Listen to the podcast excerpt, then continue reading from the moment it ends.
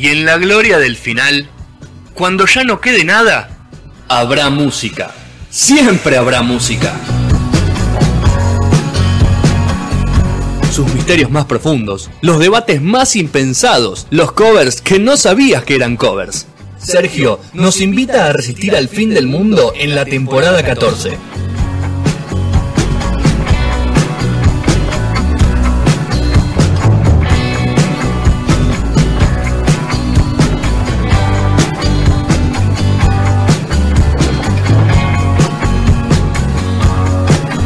Muy bien, tercer bloque de No Sonoras. Ya estamos a punto de entrar en la segunda hora de este último programa en Radio a la Calle. El programa número 72 que hicimos en esta radio. Así que está Juli. Juli, ¿cómo andan? Juli. ¿No me escucha? ¿Qué pasó, Vasco? Hola, hola. Hola, Juli. Ahora sí. ¿Cómo están? ¿Bien vos? Bien, bien, todo bien acá. Eh, muy atenta con todo lo que está pasando. Un día muy noticioso, digamos. Así es, así es. Pero vamos a relajarnos, banquemos hasta el final, que nos ponemos melancólicos y, y- y preocupados y así serios. Y ahora vamos a ir con la música, con el holgorio y con el ocio. Me encanta, me encanta lo que se viene de Sergio, me encanta. Bueno, Sergio, ¿con qué vamos? Bueno, un poco de ocio entonces, acá un poco de, de- de música e historia con literatura también, como en esta sección que cada tanto sale. Eh, bueno, como dijimos, nos vamos a meter un poco en, en- en los nombres de varias bandas, de nacionales, internacionales, eh, reconocidas mundialmente, no tanto, eh, así que vamos a hacer un picadito por varios mientras vamos a escuchar de fondo algunas de estas que vamos a hablar. Primero va a sonar ahí The Velvet Underground, ¿no? Qué buena banda. Historia pura, ¿no? De la mano de, de por supuesto, ¿no? Y, toda esa relación con Andy Warhol también y todo el pop art, ¿no? De, de esos años eh, 60-70. Eh, esta icónica banda de, de Nueva York que en ese nombre, obviamente, todos los nombres que vamos a contar van a tener algo que ver, así que ya sabemos que por ahí viene la, causa, la cosa en, este, en esta cuestión. Y, y bueno, vamos a contarnos que existió un libro que se llamó The Velvet Underground, que el mito dice que Andy Warhol lo encontró tirado en la calle, ¿no? Eh, y se lo mostró a los muchachos y les gustó el nombre. A su vez otros dicen que no, que era otro amigo, pero bueno, quedó mejor el mito de que haya sido Andy Warhol el que lo encontró. Eh, y bueno, ¿qué pasa? El The Velvet Underground es un libro escrito en 1963 por el autor Michael Lake eh, y que abordaba muchas cuestiones de, orgías sexuales, de intercambios de pareja, de, de- de actividades eh, sadomasoquistas, había mucho de, homosexualidad, tengan tiempo que estamos en los años 60, lo cual era todo muy, muy, muy fuerte y controversial, y eso le- les encantó a, la banda, que a su vez ya el propio Lou tenía como autoría para ese primer disco, para ese debut, una canción que se llamaba, eh, que tenía cuestiones que se llamaba Venus in Furs, y que también estaba basada en otro libro eh, que se llamaba La Venus de las Pieles, del austríaco Leopold von Sacher-Mosch, que fue del año 1870 y que también eh, tenía estas cuestiones de, oscuridad. Esta era más oscura, pero tenía estas cuestiones de, promiscuidad. Eh, se trataba de dos, era una mujer y un hombre, era una... por un lado tenías un, un conde y por otro lado, bueno, bueno, bueno, un hombre y una mujer, sobre todo un, un personaje que se llama Severín, que está, que lo nombran en la canción, eh, y que bueno, que lo que habla es de sueños que tiene de ser tratado como un esclavo por, eh, por la mujer que ama, eh, y que le pide eso y le ruega que la mujer le haga lo mismo, le haga eso, eso que sueña, y bueno, después termina pasando al revés porque la mujer le pide que sea infiel y la mujer empieza a ser infiel, y le termina pasando a ella lo mismo que a él le pasaba. Bueno, nada, este cuento eh, este libro que termina entonces eh, redondeando esta cuestión de, de, de Velvet Underground ligado a la literatura y también a, a las liberaciones o, a, o a lo, a lo sexual, ¿no? De, de- tanto en esos años 60 tan diferente a lo que puede ser hoy. Una banda sexy, Velvet. Sí, perdón, Fede. Una banda sexy, Velvet, ¿no? Bueno, desde el principio, incluso de ese primer disco, ¿no? Tan icónico con el de la banana, ¿no? Con Eh, Nico. eh, con ¿no? Nico cantando, ¿no? Con su voz tan sensual, con Sí, la sí. canción Fue Fatal, ¿no? Tenía mucho de eso ya. No era Nicole Eh, Neumann, ¿no? No, Nico, era otra. No, no, eh, pero bueno, eh, Nicole Neumann tuvo su, su disquito y sus clásicos, ¿no? También. Así es. No lo olvidemos. Muy bien. Tiene otra cuestión ahí, Nicole Neumann, ¿no? Que lo hizo a los 13 años y bueno, muchas Claro. cuestiones ahí de, Sí. Eh, para tener en cuenta hoy en día, ¿no? Muy bien. Si vos lo decís. En esos tiempos de Doors también estaba por ahí dando vueltas. eh, y bueno, esta es más conocida, ¿no? No sé si tan obvia, pero sí es conocida que, que The Doors eh, danza ese The Doors por las puertas de la percepción, ¿no? Que era un- una obra de, de Aldous Huxley. No sé si lo dijo bien, pero bueno, Aldous es un, un, un ícono de la literatura, ¿no? Y obviamente tiene su mundo feliz como, como, como libro más conocido. Eh, este, esta, esta frase, este, este, La puerta de la percepción, viene a su vez de, de William Blake, un autor de, de este- del, del libro del matrimonio del cielo y del infierno de 1793, donde la frase entera es, si las puertas de la percepción se purificaran, todo se le aparecería al hombre como es, infinito. ¿no? Así que esta especie de, de inspiración de inspiración termina pasando en esta cuestión eh, con un Hasley que también eh, inspiró a otras bandas como Brave New World, una banda de Alemania con respecto a Mundo Feliz y Ailes in Gaza, que es el disco, el disco, perdón, el libro Ciego en Gaza, otro, bueno, como otro nombre que también se inspira. Pero seguimos por estos tiempos un poquito más para acá. Eh, Nos vamos a Joy Division, ¿no? ya fines de los 70, y una cuestión más oscura también acá. Eh, un escritor judío llamado Yael Feiner, eh, bajo su seudónimo K. Stepnik 135633. Eh, este seudónimo era la identidad que le habían dado en Auschwitz, donde estuvo él. Ah, ¿sabes que iba, iba a ser, Exactamente. iba a ser un chiste, Sergio? Menos mal que lo dijiste antes. Menos mal que la tiré rápido, ¿no? Iba, iba a decir una boludez y. y- Todos, creo que sí, todos la sí, pasaron. sí, sí, sí, Eh, tremendo. bueno, donde estuvo obviamente detenido eh, eh, en Auschwitz, por supuesto. En el año 1955 1955 publicó la novela Casa de Muñecas, donde describía los, la Joy Division. ¿no? La Joy Division era la división de alegría, que eran eh, un- una especie de prostíbulos donde había eh, mujeres eh, judías eh, de campos de concentración que eran tratadas eh, como, como esclavas sexuales ¿no? por los eh, soldados nazis. Eso es lo que cuenta la obra, ¿no? Después, con el tiempo, la- las investigaciones contaban que, que en realidad podría no haber sido tal esta cuestión, sobre todo investigadores ¿no? del holocausto, ¿no? Porque los nazis tenían prohibido eh, tener relaciones sexuales con, con- judíos, eh, con penas de cárcel y etcétera. Entonces queda como, quedó siempre históricamente si era más una ficción de- del autor o una realidad, ¿no? Nunca terminó de, de quedarse claro. Lo que sí había eran prostíbulos, donde sí había eh, mujeres esclavizadas. Muchas veces no eran judías, sino eran mujeres que habían sido trabajadoras sexuales o que hasta por el hecho de ser amigas de judíos las llevaban allí. Eh, y supuestamente los que iban a, a, esos favores no eran los, nazis, sino laburantes de la zona que eh, para como, premio les daban ir a, a esos especies de, de prostíbulos, ¿no? Así que bueno, bastante oscuridad detrás de este nombre. Por esta cuestión del nombre, a Joy Division en su momento los acusaron hasta de nazis. Eh, ellos saltaron siempre así que nada que ver, que era una inspiración de. De hecho, el libro muy lejos está de, de- de apoyar a los nazis, sino que todo lo contrario, ¿no? Justamente, de hecho, lo, Claro, lo hace está un mostrando, ex claro, está, preso, ¿no? claro, está mostrando el, el horror que había dentro de la. de Exactamente. William campos. Curtis, que siempre fue muy, muy metido con la literatura, muy fan de Barrows, de Dostoyevsky, hasta de Nietzsche, así que tenía siempre toda esa relación muy culta de su parte eh, en su cortísima vida, ¿no? Eh, pero bueno, nos vamos a ver un poco más relajado, que es eh, un grupo español, un dúo del año, de los años 90, a ver si Juli seguramente lo tiene. Juli, Eh, ¿cuál es Juli? Dúo español de los Acá años. estoy. Dúo Dúo español. español de los 90, Cachondo. Ah, miércoles.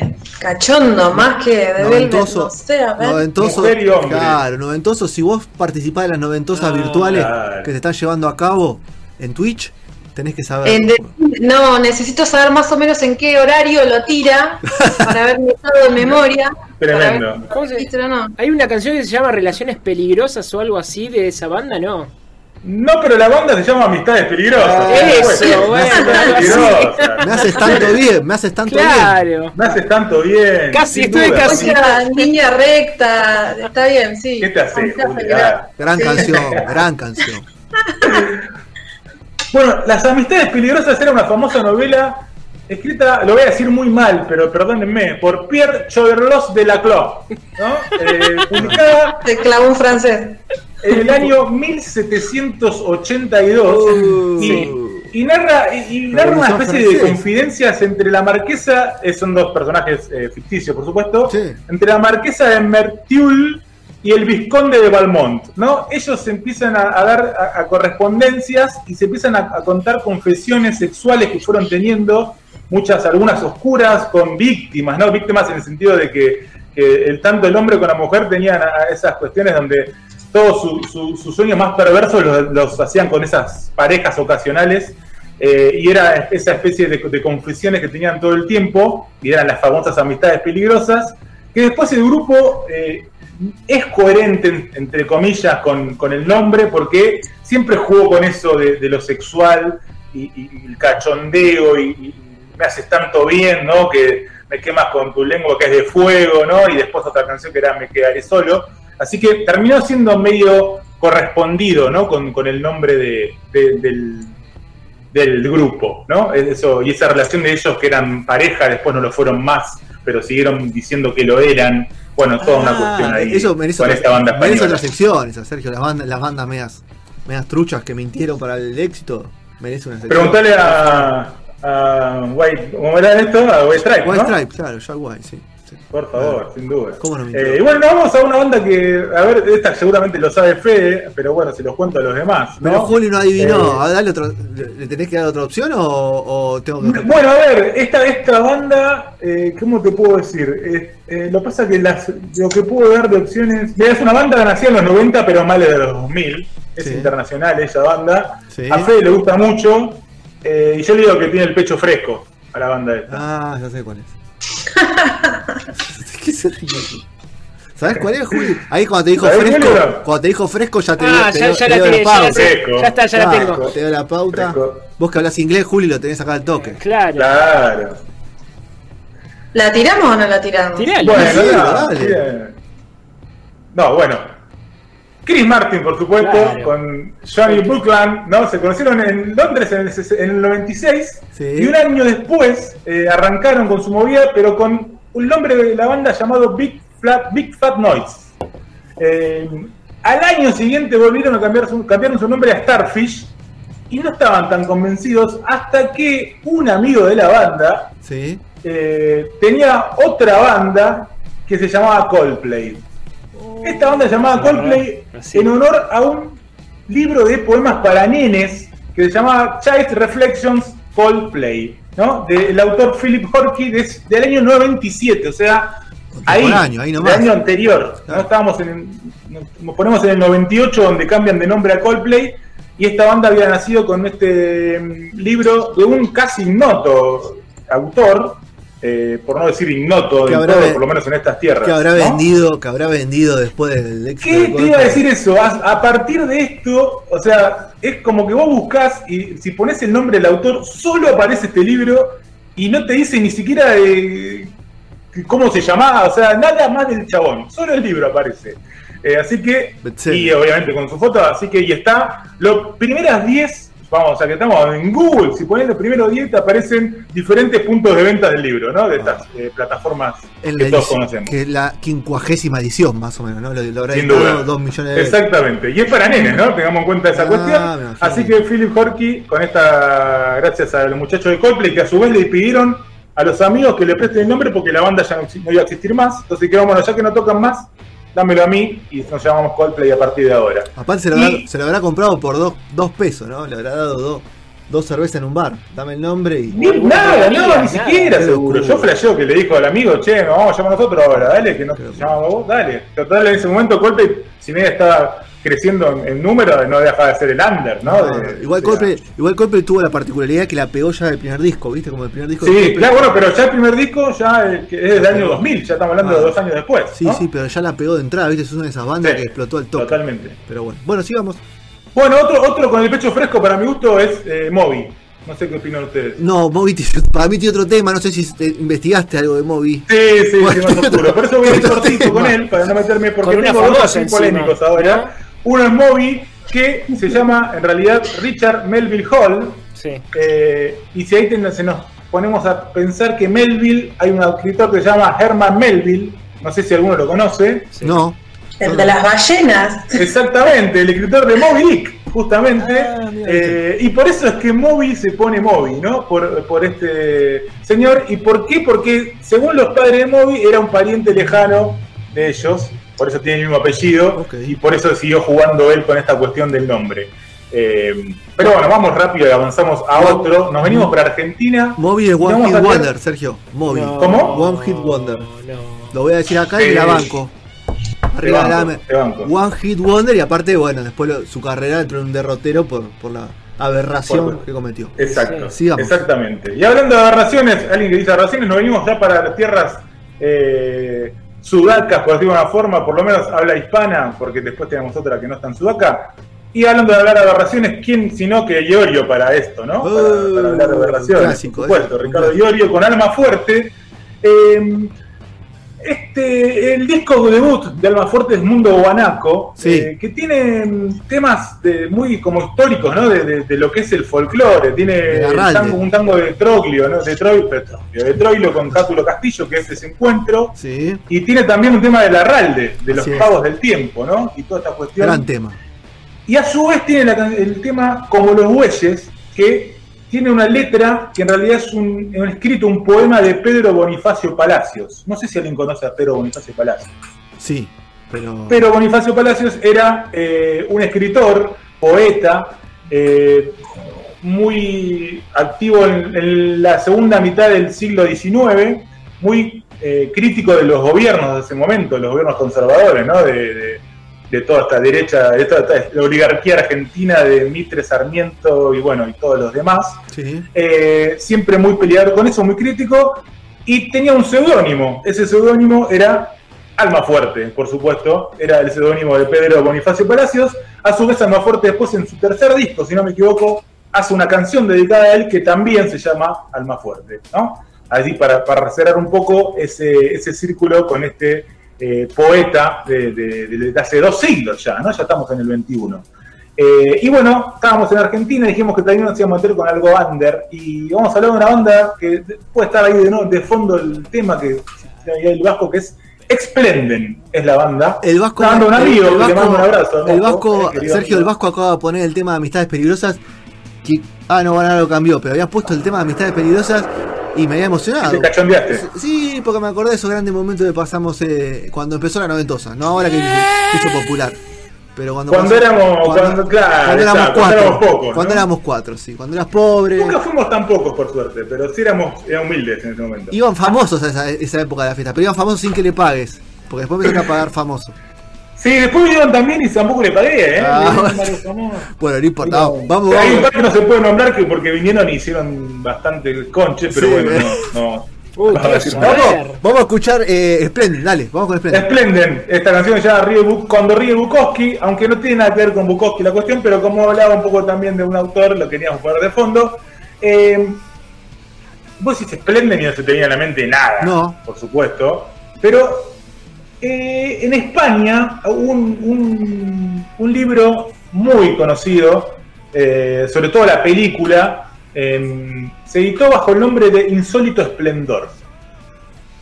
Y el capítulo 11 se llamaba El Esplendor, justamente, eh, y contaba las capacidades de un nene, que es uno de los protagonistas, no el protagonista, pero uno de los protagonistas, de comunicarse con otras personas, ¿no? Que no estaban en ese momento físicamente, pero él se comunicaba con otros y tienen como mismo problema, problema en común, el nene solo en un hotel con su familia, ahí los voy a ir metiendo, me parece, en, tema, y tenían ese acecho del mal, ¿no? Entonces, yo hablé un poco con Julián, el, autor de, este nombre, porque es el, el cantante de la banda, y me contaba que él pensó a Splendid como eso, como que era Splendid contra el mundo y toda su gente que tenía alrededor.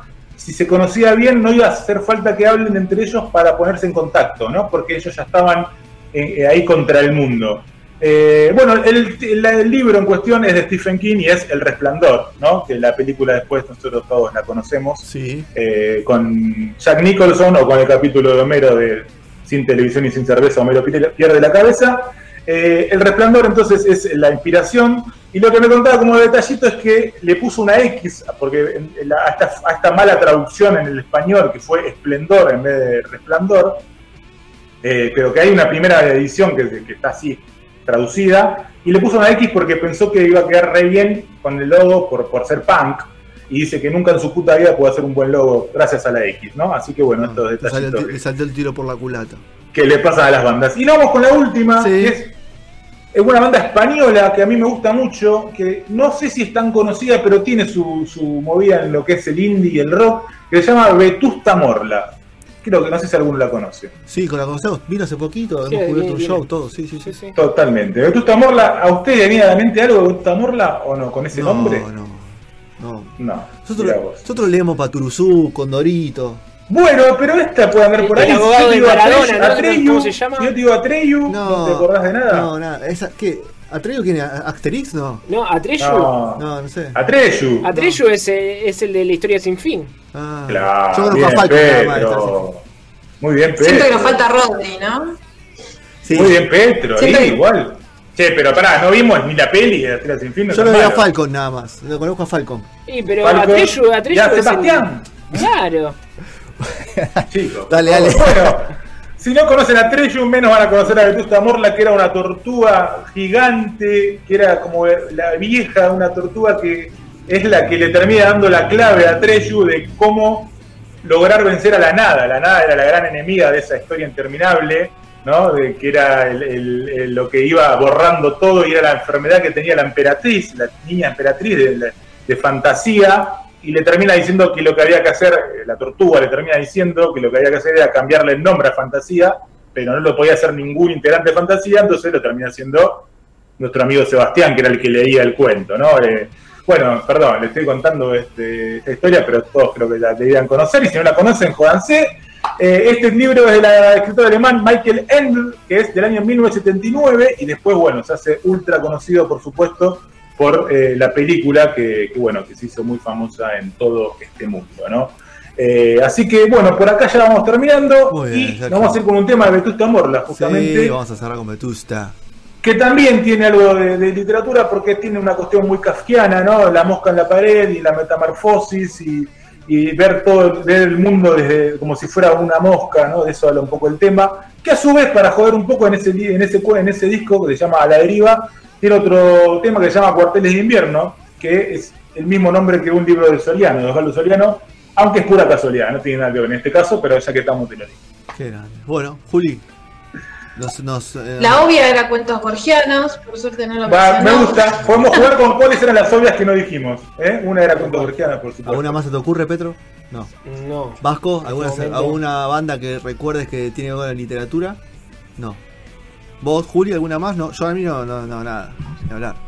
Habíamos hablado algo, creo que el programa pasado, no me acuerdo, pero hicimos así una referencia de literatura y, y música. Eh, pero bueno, estoy vieja, chicas, no me acuerdo. Hay varios. Me Bueno, me habla- encantó, Génesis. Sergio. Gracias, querida Juli. Génesis, por ejemplo, habla de- también de- del, del Génesis, ¿no? Después tenés a Stephen Wolf, ¿viste la banda que Sí. nombra Ciro, eh, Ciro, Chizo? Sí, sí, en el disco Eh, de que hacen Born to Be Wild, Sí, por gran tema, gran tema. Clásico. Es el lobo estepario, ¿no? Stephen Wolf es el lobo estepario, por ejemplo, también, Bueno. ¿no? Así que hay otro clásico, ¿no? Para tener en cuenta. Bueno, o Mago Dios, como hablábamos antes, la banda española, ¿no? Perfecto. Muy bien. O Box Day con la Biblia, Ah, otro, otra. Totalmente. Bueno, no es literatura, Ojalá que, ojalá siga esta, esta sección Sí, eh. de música y literatura que, Sí. que podés repasar en YouTube y podés repasar en, en Spotify y en todas las, las plataformas de streaming en unos días. Así y todo lo que hizo Sergio, que la de Tolkien también está muy linda. La que